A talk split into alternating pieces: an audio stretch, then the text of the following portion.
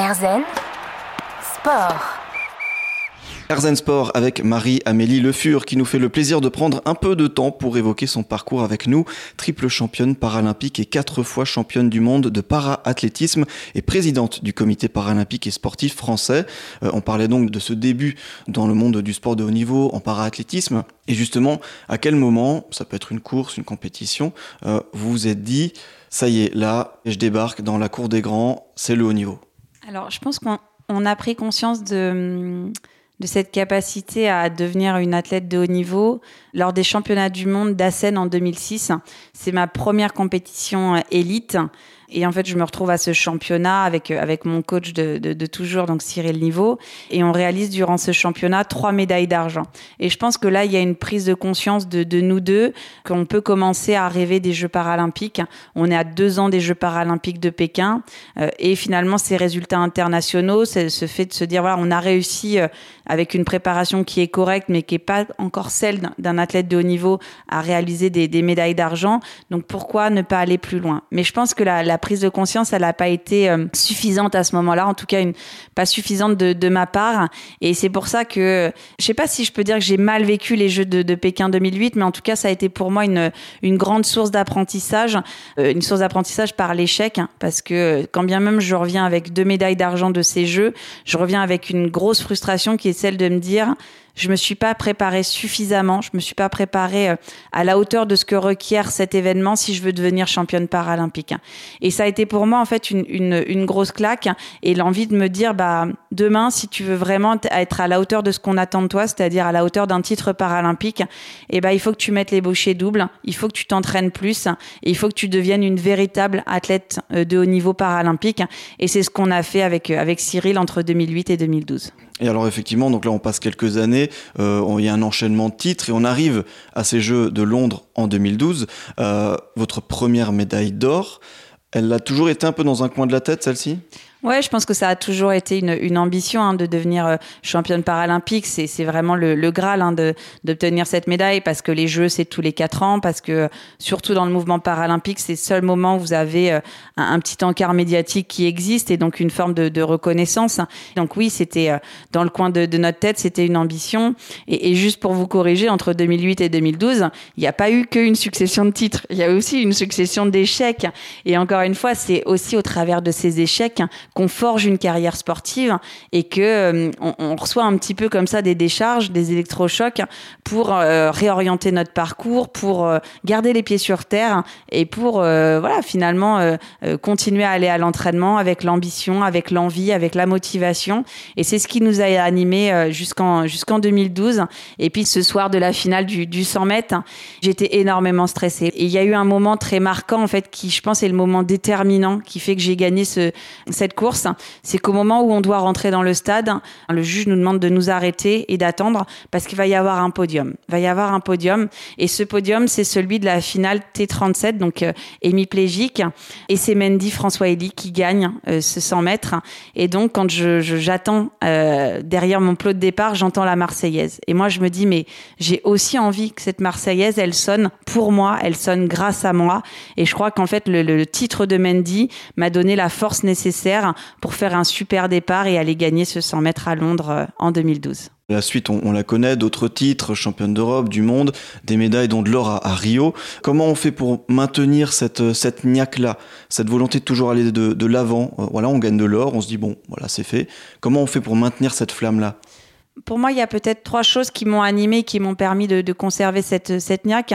La première euh, des choses, c'est d'avoir des objectifs clairement, avoir un objectif clair, défini et suffisamment exigeant pour entretenir cette, cette motivation.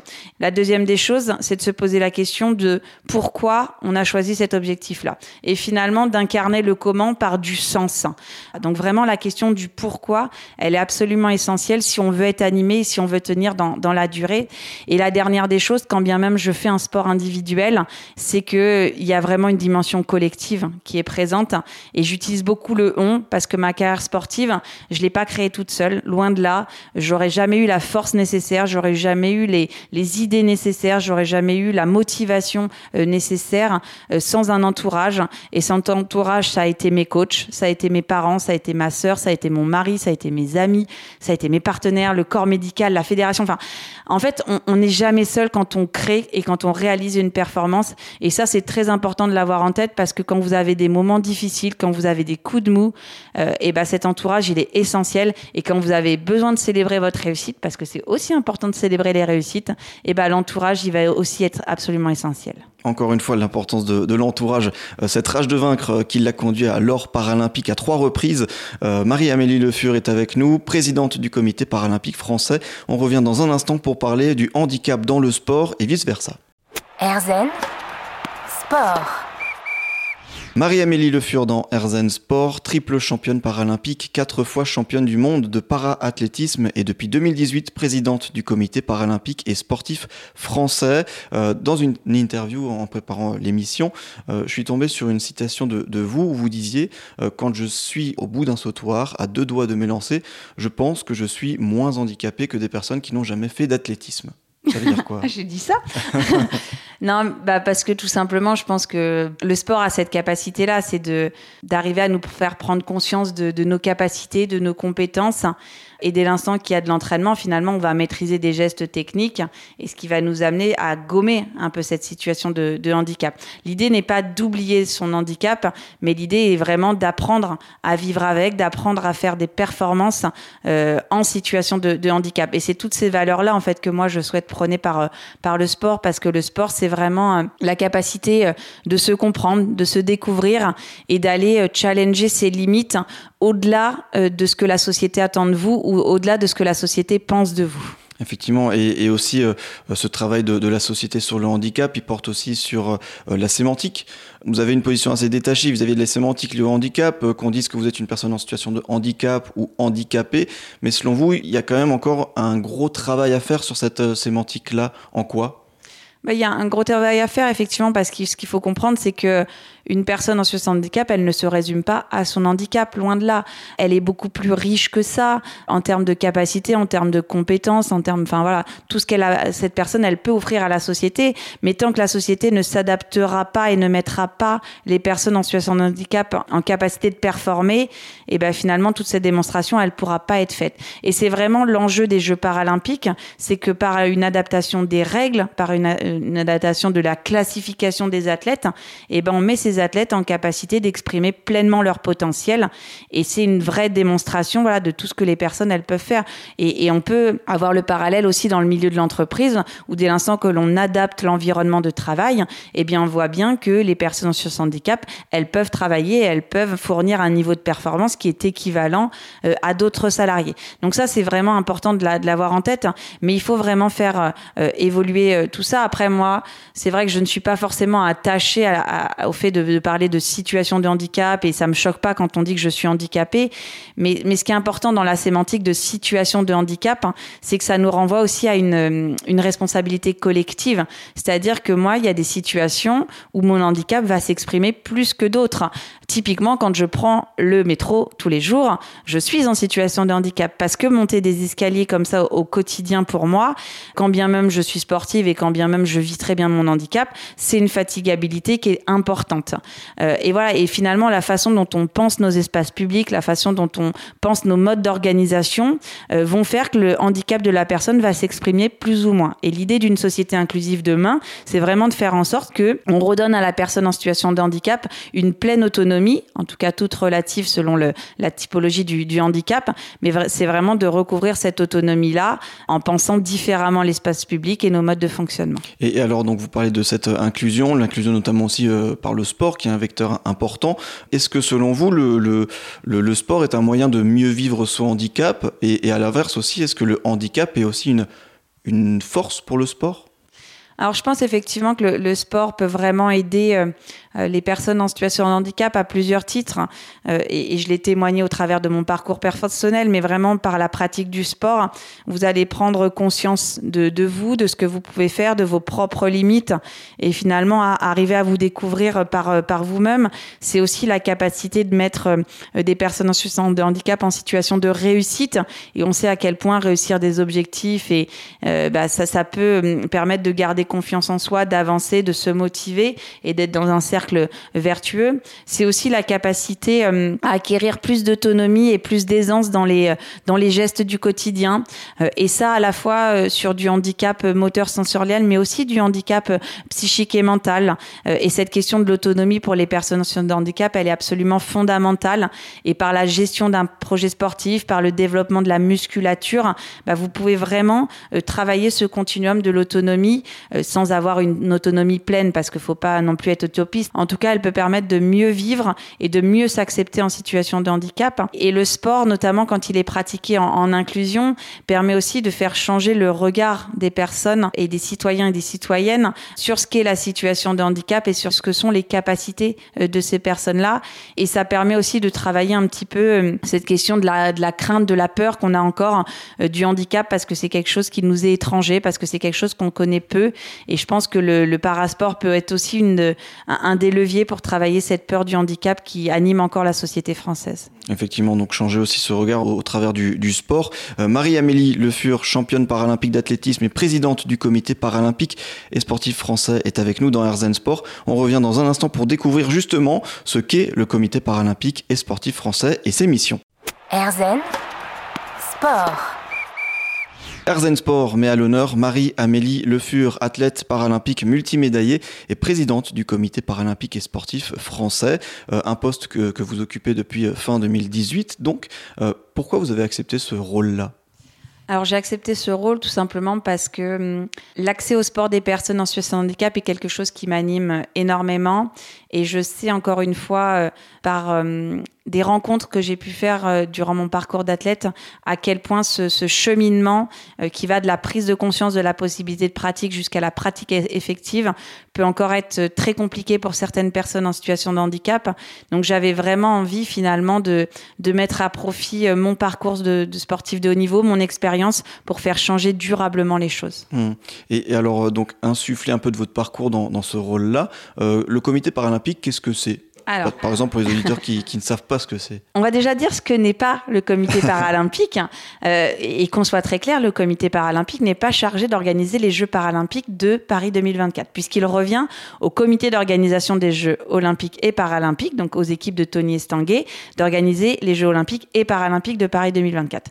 Nous, le comité paralympique, il existe depuis 1992. Donc voilà, donc nous avons euh, 31 ans euh, cette année, euh, et, et, nos missions, elles, elles sont doubles. La première mission, c'est d'organiser toutes les conditions euh, logistiques et de communication autour de l'équipe de France euh, qui part aux Jeux paralympiques d'été et d'hiver. Donc vraiment une mission qui a trait euh, aux Jeux paralympiques et au niveau. Et une deuxième mission qui est absolument essentielle également, c'est celle de représenter et d'animer l'ensemble des fédérations sportives françaises qui organisent du sport pour les personnes en situation de handicap. A vraiment cette, cette volonté qui est de faire en sorte que nous ayons une équipe de France qui performent, qui rayonnent, qui réussissent, mais qu'on ait aussi sur l'ensemble de notre territoire euh, du sport accessible au plus grand nombre, à toutes les personnes en situation de handicap.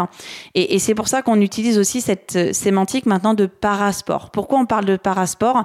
Parce que quand vous parlez de parasport, vous parlez de toutes les formes de pratique, qu'elles soient loisirs ou compétition, et quelle que soit la forme de handicap. C'est-à-dire que vous allez aussi bien traiter du handicap psychique, mental, que euh, sensoriel et moteur. Donc c'est vraiment cette sémantique de parasport qui permet aussi d'inclure l'ensemble euh, des disciplines sportives pratiquées. Donc deux missions en gros, assurer le climat optimal euh, pour les athlètes en vue des, Jeux paralympiques et promouvoir euh, ce, parasport, permettre son développement. Et justement, comment aujourd'hui on fait pour développer cette pratique-là du parasport, que ce soit dans les clubs professionnels comme dans les clubs amateurs que l'on connaît tous?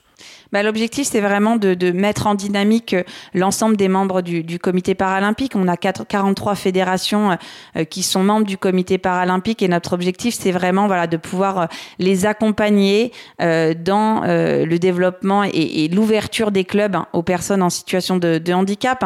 Et peut-être vous citer trois exemples de, projets que nous menons actuellement au sein du comité paralympique.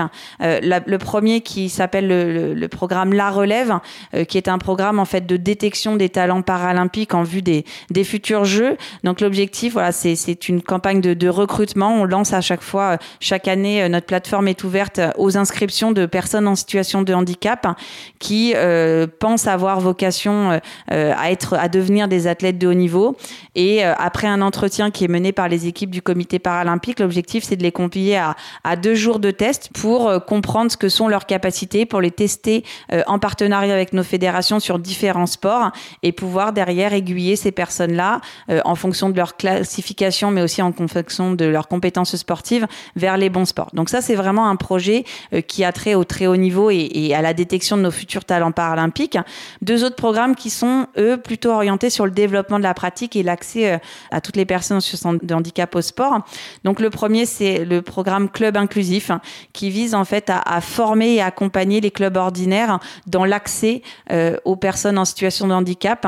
Donc c'est de, dispenser auprès des encadrants, des bénévoles euh, des clubs de nos territoires une formation sur toutes les formes de handicap. L'idée, c'est vraiment de déstigmatiser la peur qu'a encore l'écosystème sportif euh, de nos territoires d'accueillir des personnes en situation de handicap. Et derrière, il y a un accompagnement de six mois qui est donné à ce club pour vraiment euh, qu'il y ait un projet de club autour de l'accueil de la personne en situation de handicap. C'est comment, voilà, je forme mes éducateurs, mais aussi derrière comment je rentre en contact avec la personne en situation de, handicap. Et le troisième programme dont j'avais envie de vous parler, c'est le programme Club et ESMS, où l'objectif c'est de faire rentrer en relation euh, les clubs de nos territoires avec des établissements sociaux et médico-sociaux qui accueillent des personnes en situation de handicap pour sortir de ce modèle de la sensibilisation annuelle. C'est-à-dire, nous, ce qu'on veut, c'est qu'il y ait une pratique régulière et pérenne euh, des personnes qui sont en établissement pour faire en sorte que cet accès au sport il devienne une réalité pour toutes les personnes en situation de handicap. Désormais, les auditeurs connaissent, savent ce que c'est le, comité paralympique. Euh, Marie-Amélie Le Fur est avec nous, triple championne paralympique, quatre fois championne du monde de para-athlétisme et présidente du coup de ce comité paralympique et sportif français. On revient dans un instant pour évoquer les Jeux de Paris 2024.